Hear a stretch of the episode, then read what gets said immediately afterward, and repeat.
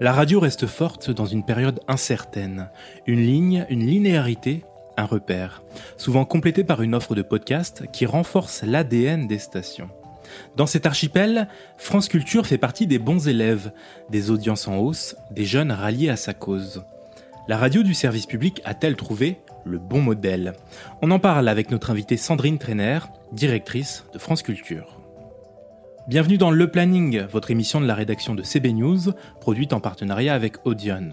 Pendant une demi-heure, nous éclairons les enjeux de notre marché, essayons de comprendre les innovations qu'il traverse, et tentons d'arrêter le temps pour mettre des mots sur demain. Nous nous intéressons aux acteurs qui ont des choses à dire, qui n'ont pas perdu la foi, dans un marché chamboulé, chahuté par les circonstances, un marché qui doit muter. Ici, dans le planning, prêtez l'oreille aux acteurs qui rêvent, imaginent et créent notre monde.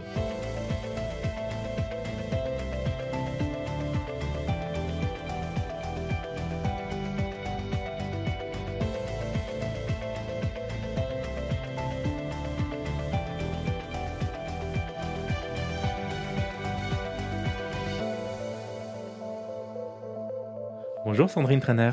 Bonjour. Alors France Culture, euh, une part d'audience et euh, une audience générale en hausse euh, par rapport à la même période l'année dernière. Une, une, direction, en tout cas une vision, moi j'ai l'impression qui est consolidée, notamment auprès des jeunes, on en parle plus. Est-ce que vous, vous portez cette transformation Quelle est la stratégie finalement derrière ce nouveau France Culture dont la perception est, euh, j'ai l'impression, un petit peu modifiée euh, alors, est-ce que je porte euh, une transformation de France Culture? Probablement. Probablement. comme, vous le savez, ça fait, ça fait un moment que, que j'ai la, à la fois et la chance et, et l'immense plaisir de mener les destinées de ce média. Euh, qui, euh, qui, est une, qui était une radio, euh, d'une certaine façon, quand je suis arrivé il y a en gros une dizaine d'années, et qui est bien autre chose que ça aujourd'hui, qui est en fait une véritable une véritable un lieu où on produit on produit une radio mais on produit aussi des antennes numériques. On produit de manière linéaire à la radio mais on produit aussi beaucoup de manière délinéarisée.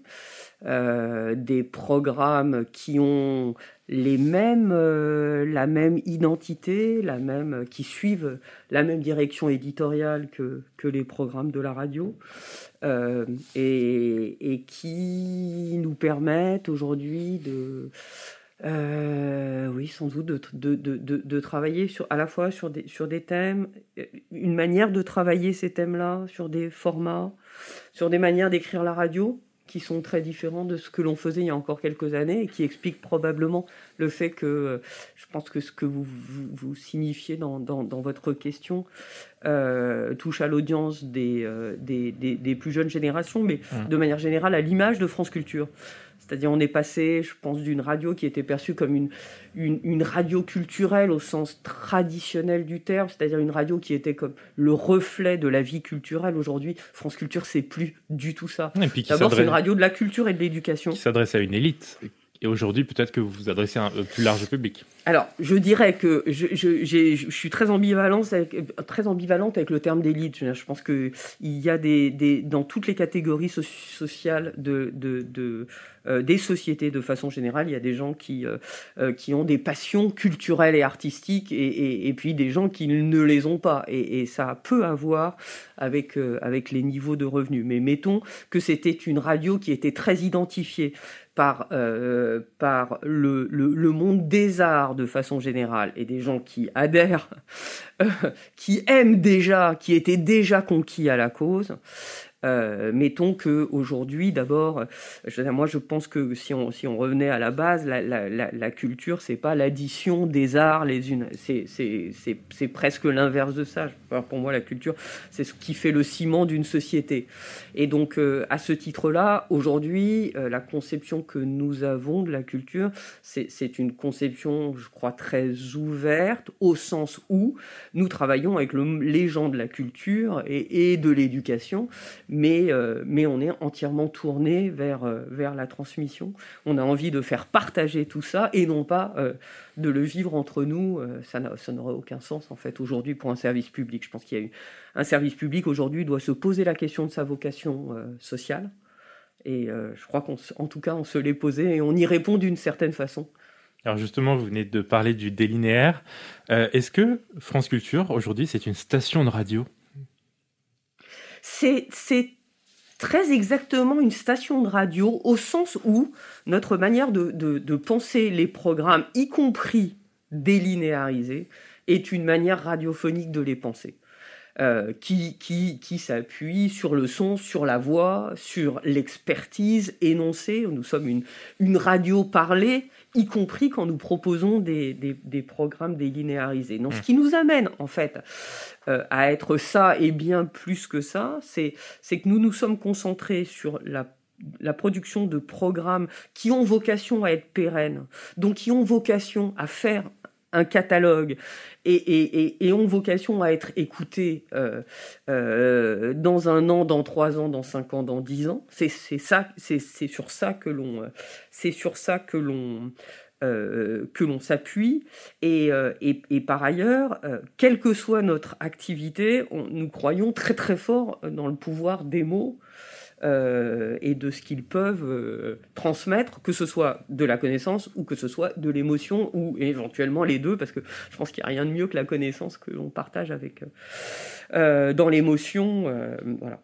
Donc, donc oui, on est une station de radio qui, à partir de, notre connaissance de nos métiers, fait beaucoup d'autres choses qui dépassent la radio et qui sont en fait encore de la radio, euh, de la radio dans l'âme. Ce que je, ce que je, ce que je pourrais ajouter parce que c'était en fait à l'origine de, de, de, toute la stratégie, ça a été de euh, euh de considérer très tôt que le podcast c'était pas une technologie.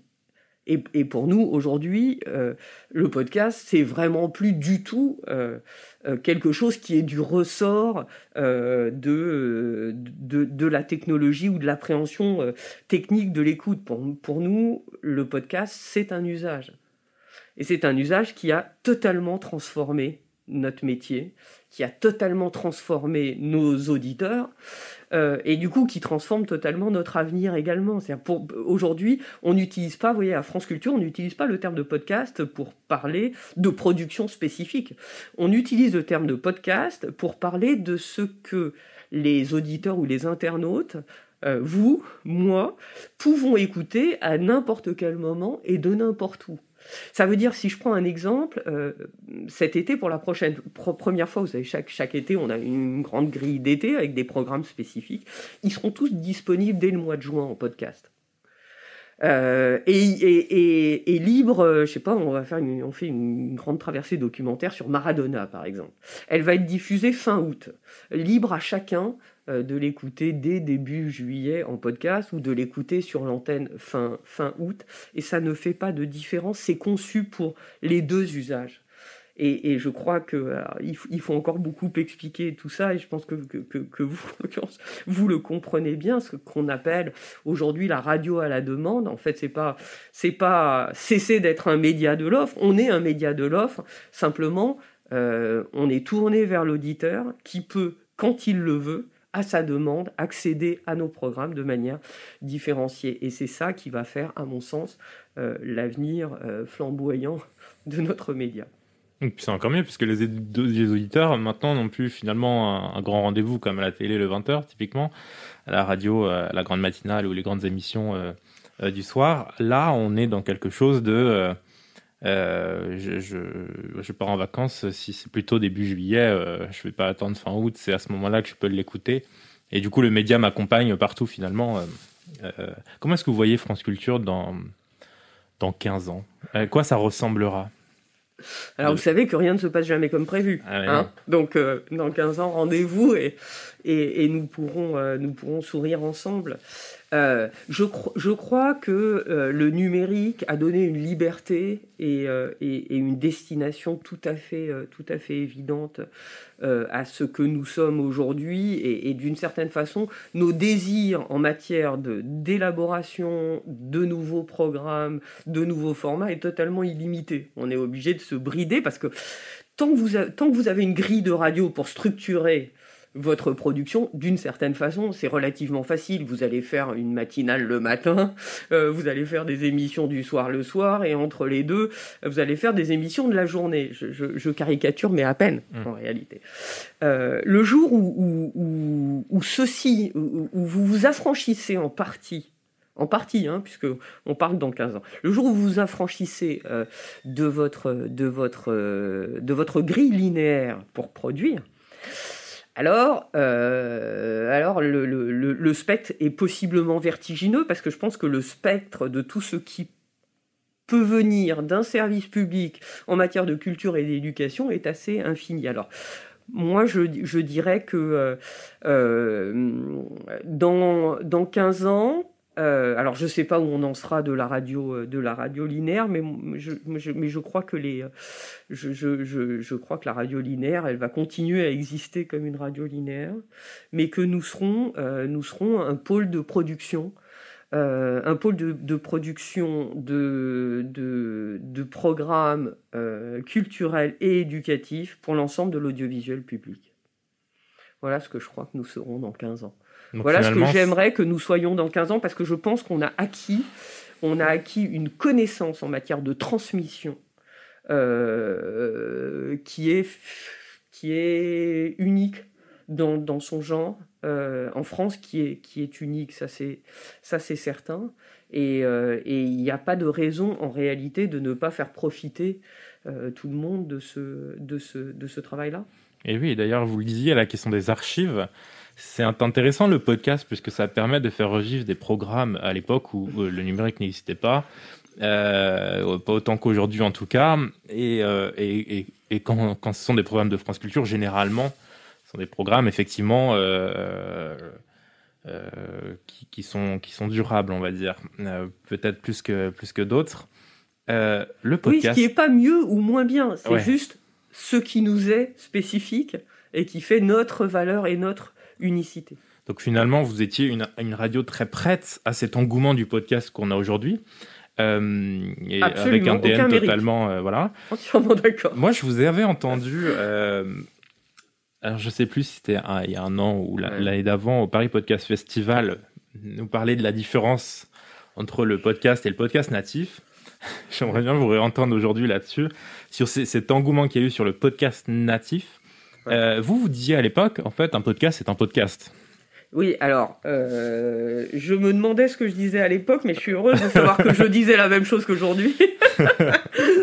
euh, non, mais à, à, l'époque, si on se remet dans le contexte euh, et, et, dans le contexte de, de, de, de cette discussion, c'est que émergeait, euh, émergeait de manière très forte des labels indépendants euh, qui n'avaient pas de radio support et, pour lesquels il était extrêmement important d'installer l'idée qu'il y avait quelque chose de totalement nouveau qui s'appelait le podcast et on appelait ça natif ou aujourd'hui on dit original. Je pense qu'on on, on, a relativement raison parce que natif, je pense que le public savait pas du tout ce que ça pouvait bien vouloir dire.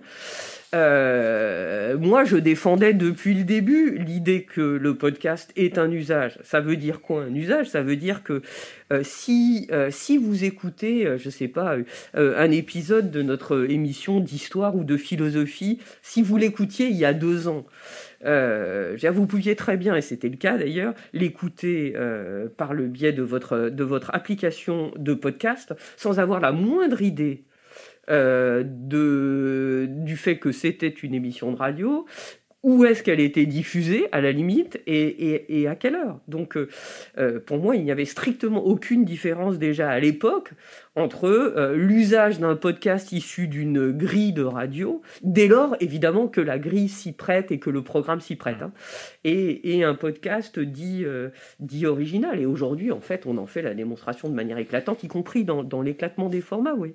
Si on prend les, les dernières, les, les, grandes collections, nous, on, on raisonne le podcast par collection à France Culture Les collections, en fait, ça, on pourrait dire autrement, ça pourrait s'appeler une émission. À la radio, c'est une émission et elle se et elle se reproduit avec sa ligne éditoriale tous les jours. Bon, en, nous, on, on, utilise, on a aimé ce terme de collection euh, parce que ça nous fait aussi penser au, catalogue et au catalogue d'édition et que l'édition et le livre, c'est, enfin, c'est notre univers, c'est notre univers en tout cas culturel, notre univers d'origine.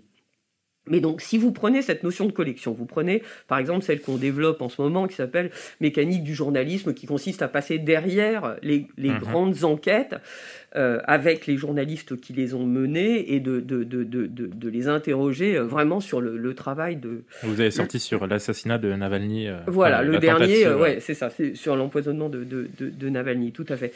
ce sont, ce sont des, des, des podcasts qui sont constitués de quatre épisodes de 14 minutes euh, si vous additionnez tout ça, vous arrivez, euh, si vous l'écoutez dans la continuité, mais vous n'êtes pas obligé, ça vous arrivez à un programme de 58 minutes, ça s'appelle une émission sur les coulisses du journalisme. Sauf que euh, elle n'est pas écrite comme on l'aurait fait directement à la radio, il y a quelques années, et elle n'est pas distribuée sur une antenne de radio, en tout cas en première instance. Hum.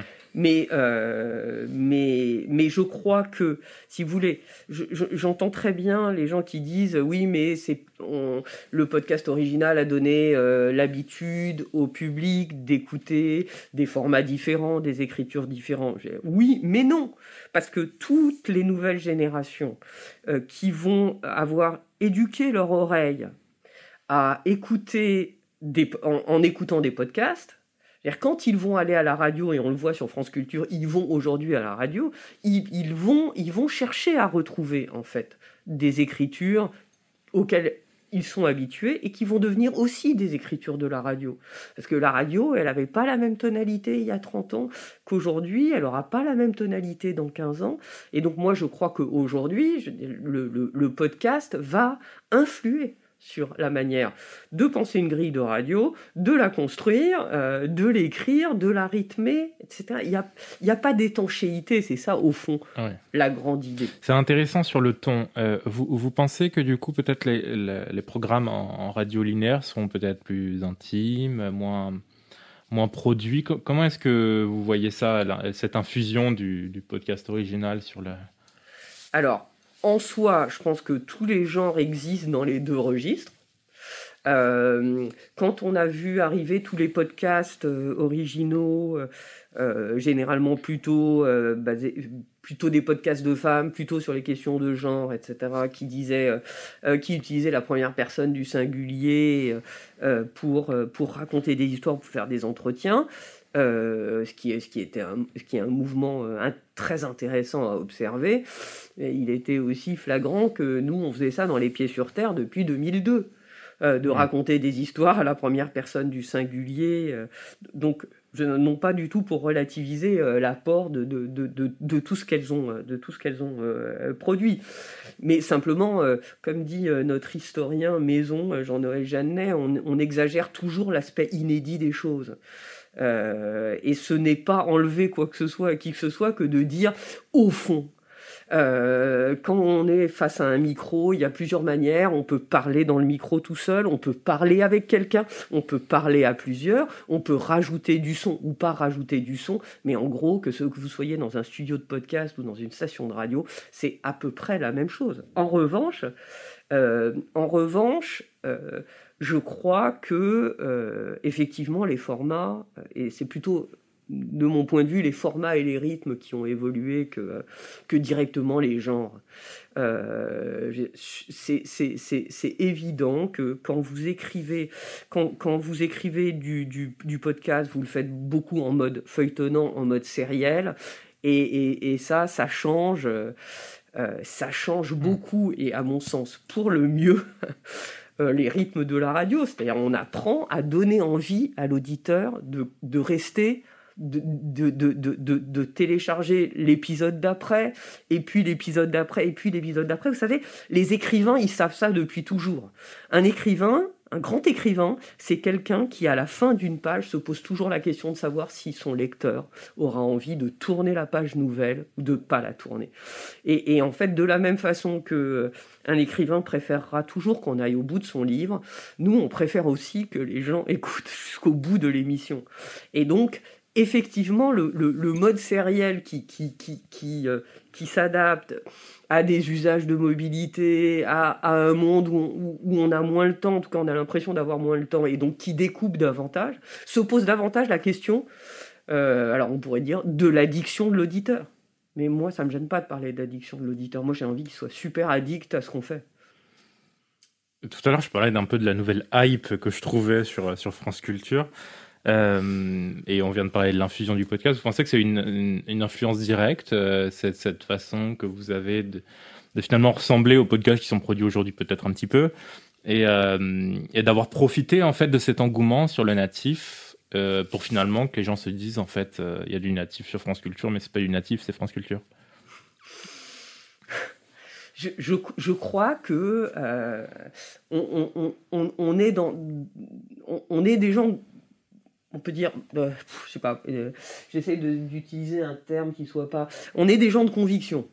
On est, on, on, fait partie, on est une bande de gens euh, qui avons le sentiment que ce que nous faisons a un peu de valeur. Vraiment, je ne dis pas ça de manière ramnarde, mais que, que ça, la valeur, que c'est nécessaire dans une société de faire ce que nous faisons. À partir de là, notre obsession, c'est une obsession euh, euh, impériale d'une certaine manière. C'est-à-dire de se dire, mais puisqu'on le fait ce travail-là, comment est-ce qu'on peut apprendre à le faire et à le distribuer de telle sorte que euh, le plus de tout ça ait une chance d'arriver jusqu'à des oreilles, hum. des oreilles amies. Je pense qu'on a beaucoup dit que on a beaucoup dit et, on a beaucoup entendu qu'on n'avait plus le temps. Mais moi, je ne crois pas qu'on ait plus le temps. Euh, je crois simplement qu'on choisit son temps, euh, peut-être dès lors que le temps, notre temps est sollicité, euh, mais ça commence à être une vieille histoire, hein, le temps de cerveau disponible, mais dès lors que notre temps est, est, sollicité à tous égards, et d'ailleurs c'est étonnant de voir qu'à la fois les radios n'ont plus pour univers de concurrence que des radios, mais toutes les autres activités culturelles et d'information possibles, de la même façon que euh, le podcast audio voit arriver des concurrents qui ne sont pas des gens qui viennent des radios, mais, mais par exemple de, de, de, la presse écrite, ou, etc., euh, etc. Mais, donc dès lors, que, euh, dès lors que, que notre temps est très sollicité, que les gens, je pense, choisissent d'utiliser leur temps de manière, d'une certaine façon, peut-être plus attentive et scrupuleuse qu'avant. Euh, le problème, ce n'est pas qu'il n'ait pas de temps, c'est que euh, c'est d'être capable de leur faire une proposition qui est suffisamment puissante et qui, euh, est suffisamment puissante, claire et séduisante pour qu'ils choisissent de venir passer de leur temps avec vous. Et leur temps, en fait, ils en ont plus qu'avant, puisque nos parents n'écoutaient la radio et donc les programmes que quand ils étaient chez eux avec un poste de radio, alors qu'aujourd'hui on s'adresse à des gens qui peuvent nous écouter de toutes les façons, et d'ailleurs il est notable qu'une des façons d'écouter la radio, c'est quand même la voiture, et que nous n'avons pas, pour le coup, été, euh, été euh, nous n'avons pas souffert du, du confinement de ce point de vue-là sur France Culture, qui tend à prouver qu'en fait les gens ne, nous écoutent en mobilité, mais pas uniquement, euh, mais pas uniquement en mobilité. Donc, je pense, je pense que les, études nous montrent assez clairement que que l'écoute de la radio et des podcasts, puisque c'est la même chose. Euh, cette, écoute est de plus en plus une activité choisie, c'est un loisir choisi, c'est moins un accompagnement systématique de la vie quotidienne, hein, et qu'il euh, y a une prime à celui euh, qui propose quelque chose qui lui est propre euh, et, qui, et, qui va apporter quelque chose à la fin, à la fin de, à la fin de l'écoute. Ceci explique, me semble-t-il, la très bonne santé des radios de service public de manière générale, parce que les offres les offres ont été, toutes ces dernières années, on peut le dire, on a beaucoup travaillé la complémentarité des antennes, de la complémentarité des marques de, Radio France, et en fait, ça a profité à l'ensemble euh, des radios, euh, des radios et des marques euh, et des marques de, Radio France. Alors, quand on parle de, repères comme, on vient de le faire, finalement, oui, l'écoute maintenant, podcast ou, linéaire, se fait de façon choisie. Mais est-ce que quand, quand, moi je vois Netflix qui euh, finalement fait du flux maintenant, euh, plein de mhm. plateformes qui se mettent à faire du flux plutôt que, que, que seulement du, du stock, euh, les, les, gens finalement on, on ont marre aussi d'être super sollicités, d'avoir beaucoup de programmes et ont besoin d'une direction éditoriale forte. Mhm. Et donc peut-être que c'est ça aussi qu'apporte une grille de, de, de, de radio. Mhm. On se laisse guider et on choisit moins, on, a, on, on se laisse guider complètement vous, avez, tout à fait raison. Euh, euh, ce que vous dites est extrêmement intéressant. Il y a plusieurs choses d'ailleurs dans ce que vous dites. Euh, mais si, je reprends dans l'ordre de votre phrase, rapidement, oui, vous avez raison. Netflix, au moment de l'élection américaine, a fait du live. sur son antenne, ce qui est la meilleure démonstration qu'en fait Netflix et France Culture ont exactement la même analyse euh, du secteur. C'est-à-dire, euh, euh, moi, je pense que le podcast original, bah, c'est du podcast. En fait, le podcast, c'est un usage. eux, eux font, tout à fait le chemin dans l'autre sens. C'est-à-dire, ils, sont partis a priori d'une approche de plateforme pour se dire, après tout, qu'est-ce que ça donne si la plateforme s'appuie sur son identité très forte pour faire du flux? Et moi, de la même façon, France Culture va être une formidable plateforme. Et, simplement, simplement, en fait, vous savez, la contrainte, en fait, la contrainte, pour être très honnête, la contrainte, elle est, elle est hyper productive. Quand, quand il y a quelques années, on, a, on, a cru, en tout cas, qu'on avait compris ce qui était en train de se passer, en tout cas en partie, euh, tout ça, je mets toutes les, tous les, les, guillemets de la terre. Euh, eh c'est évident que si on avait voulu créer de but en blanc une, plateforme de programme en parallèle de la radio, je me serais heurté à deux problèmes. Un problème budgétaire, évident, euh, et puis et, j'aurais eu un, deuxième, enfin j'aurais eu un problème budgétaire, j'aurais eu trois. Un problème éditorial parce que par où je commençais, c'est ce que vous dites. Hein, après tout, euh, la radio, en tout cas, ça guide, ça, ça, donne une direction. Et puis et puis par ailleurs, on m'aurait dit, mais enfin, euh, on vous verse une redevance pour faire une radio. Personne ne vous demande en même temps euh, de créer une plateforme. Donc en fait, tout, tout, tout, tout, tout le truc a consisté en fait à jouer de, de ces contraintes tout en ayant quand même l'image d'une direction au final et de se dire mais en fait tout ça c'est une démarche commune, c'est une radio, elle s'appelle France Culture, elle va produire une plateforme de contenu délinéarisé, etc., etc. La radio, vous avez totalement raison, elle guide. Mais en l'occurrence, nous, on s'en sert aussi comme un guide pour nos podcasts. Finalement, est-ce que, est-ce que dans la manière d'articuler les émissions dans la journée aujourd'hui dans la grille, et là on est en train de préparer la grille de rentrée, euh, est-ce que ma réflexion sur l'écoute des podcasts ne rentre pas en ligne de compte dans ma manière de penser de la grille? Mais bien sûr que si. Mais bien sûr que si. Euh, autre exemple, euh, les auditeurs pourraient penser que c'est petit bout de la lorgnade, mais, faisons ça par exemple. Quand vous écoutez euh, euh, aujourd'hui, en gros, on essaye de faire en sorte sur une grille de radio que, les repères soient constants du lundi au dimanche. Donc, par exemple, du lundi au vendredi, de 11h à 12h, je dis ça parce qu'il y a à peu près cette heure-là au moment où nous nous parlons tous les deux, de 11h à 12h, on fait de l'international, ça fait de culture monde. Le samedi, nous faisons de l'international aussi. L'émission s'appelle Affaires étrangères. Après Affaires étrangères, vous allez entendre la voix de Florian Delorme, qui fait Culture Monde, qui va vous raconter ce qu'il vous propose pour la semaine prochaine. De la même façon que quand vous terminez Culture Monde, on va vous, allez entendre la voix de Christine O'Crane qui va vous annoncer ce, va, ce dont elle va parler dans Affaires étrangères.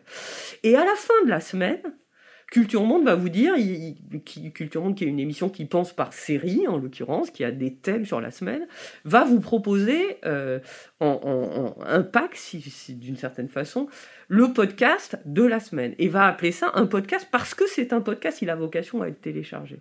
En fait, ça c'est une manière de faire travailler ensemble. Euh, pardon, ça fait un peu coulisses, mais en fait c'est ça, travailler ensemble une approche éditoriale de podcast et une approche de grille de radio. En Donc fait, finalement, ça la grille- devient euh, peut-être euh, et le, le- le linéaire, le, euh, Hmm. l'hertzien, la station devient finalement le, le- le porte-parole de l'ensemble des programmes. Hmm. Euh, un guide comme on peut avoir un guide TV sans que ce soit péjoratif dans ma Oui, façon oui. de le dire. Mhm. Euh, mais voilà, a, a tout un autre rôle aujourd'hui euh, qu'il qu'il n'était avant. Bah, D'une certaine façon, oui. Euh, en même temps, l'auditeur n'a pas. Enfin, ça n'intéresse presque pas l'auditeur, d'une certaine façon. Je veux dire par là qu'il doit pouvoir écouter la radio comme il, a, comme il aime écouter la radio.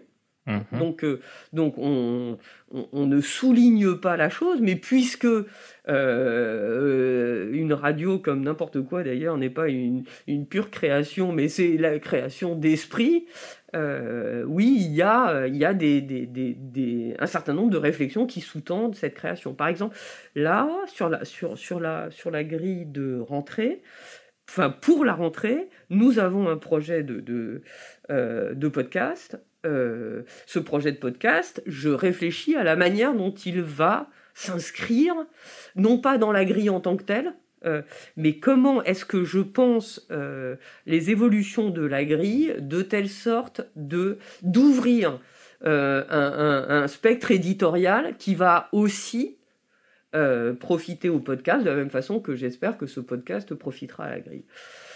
En fait, tout ça, c'est possible dès lors que vous avez une identité très forte. Le, le- le travail, il a été relativement simple. A, posteriori, on peut le dire. Sur le moment, on ne sait pas ce qu'on fait. hein. Euh, des Il y a des moments où on croit qu'on sait, puis on ne sait plus, tout ça. voilà. Mais, mais, euh, mais il y a quelques années, on, on a fait un travail de- de- de- de- de- d'identification de, notre vocation éditoriale. À partir du moment où on a, on a été capable de, de- de- de se dire, voilà, on a, on a trois pattes. Les idées, les savoirs, la création. Euh, à partir du moment où on, s'est dit ça, euh, dans le même temps, si vous voulez, que, que on, on- on- on- on construisait, on limitait le champ, en fait, on élargissait totalement le mode des possibles en matière de distribution et de création de nouveaux formats. Et en fait, on n'arrête pas d'avoir des nouvelles idées maintenant, parce qu'on sait ce qu'on fait. Comment est-ce que la radio et la vôtre peut, peut accompagner euh, la réouverture euh, là de, notre vie, j'ai envie de dire plus largement Euh, Je vois que vous avez lancé un, label au MyDoc avec, avec un certain nombre de partenaires, dont les écrans, Mediapart par- parmi, parmi d'autres. Comment se positionne une station de radio dans ce, dans ce contexte-là pour être présent partout quand la vie va reprendre? Eh ben, c'est une bonne question, vous savez, parce que en fait, pendant que la vie était fermée à bien des égards, nous, on était ouverts. Euh, Oui. C'est ça. on était ouverts. Euh, en même temps, on était quand même très concentrés sur ce qui se passait dans nos vies fermées. Et, et, et, et, et- et d'une certaine manière, la vie est re-rentrée à la radio aussi. Par exemple, ce matin, euh, enfin, j'écoutais comme tous les matins notre matinale, et tout d'un coup, j'ai réentendu euh, euh, un message de partenariat pour une exposition qui ouvre à la Villette. Et en, en fait, tous ces derniers temps, il n'y avait plus de messages de partenariat sur les antennes, Oui. par exemple, tout simplement. Parce qu'il n'y avait plus d'expo, il n'y avait plus de théâtre, il n'y avait plus de film, il n'y avait plus rien. Quoi.